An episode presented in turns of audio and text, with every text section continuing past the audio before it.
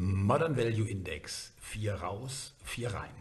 Ja, die Rotationsmaschine wurde wieder angeschmissen. Vier raus, vier rein. Genauer gesagt, beim Frankfurter Modern Value Index stand wieder mal das vierteljährliche Rebalancing an.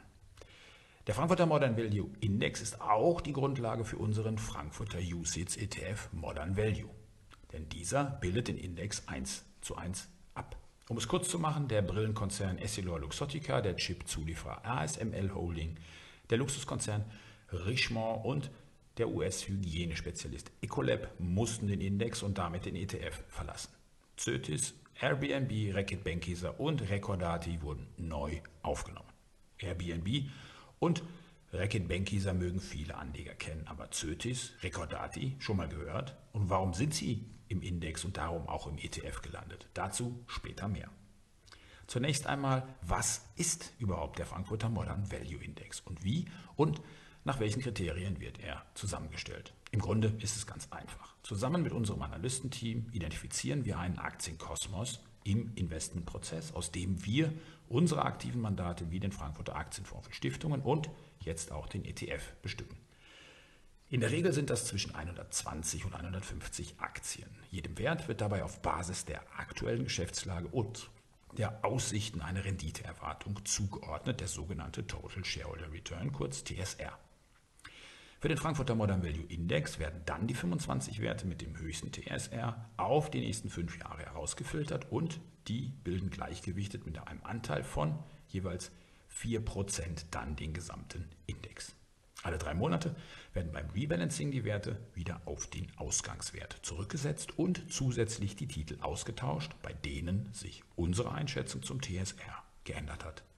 Beim aktuellen Rebalancing sind diesmal vier Werte ausgewechselt worden. Wer sind nun die neuen? Nun, die Ferienwohnungsplattform Airbnb und die Unternehmensgruppe Reckitt Benckiser mit ihrem Fokus auf der Herstellung von Produkten für die Bereiche Gesundheit, Hygiene und Haushalt dürften weitestgehend bekannt sein. Aber Zötis und Recordati nun, Zötis gehört zu den weltweit größten Tiergesundheitsunternehmen. Das Unternehmen ist eine ehemalige Sparte von Pfizer und entwickelt, produziert und vermarktet Veterinärimpfstoffe und Medikamente für Nutz- und Haustiere.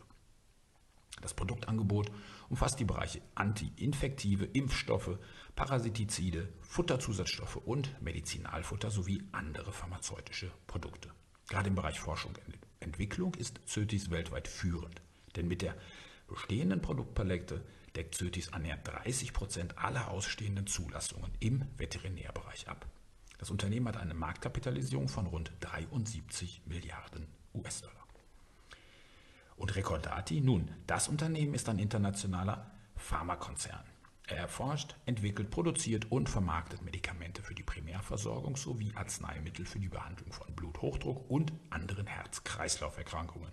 Neben der Behandlung gängiger Erkrankungen hat Recordati aber einen zusätzlichen Bereich für seltene Krankheiten, der für ungefähr 20 Prozent des Umsatzes steht. Gerade in diesem Segment kann Recordati im Vergleich zum Wettbewerb punkten, weil hier der Konkurrenzdruck nicht so groß ist.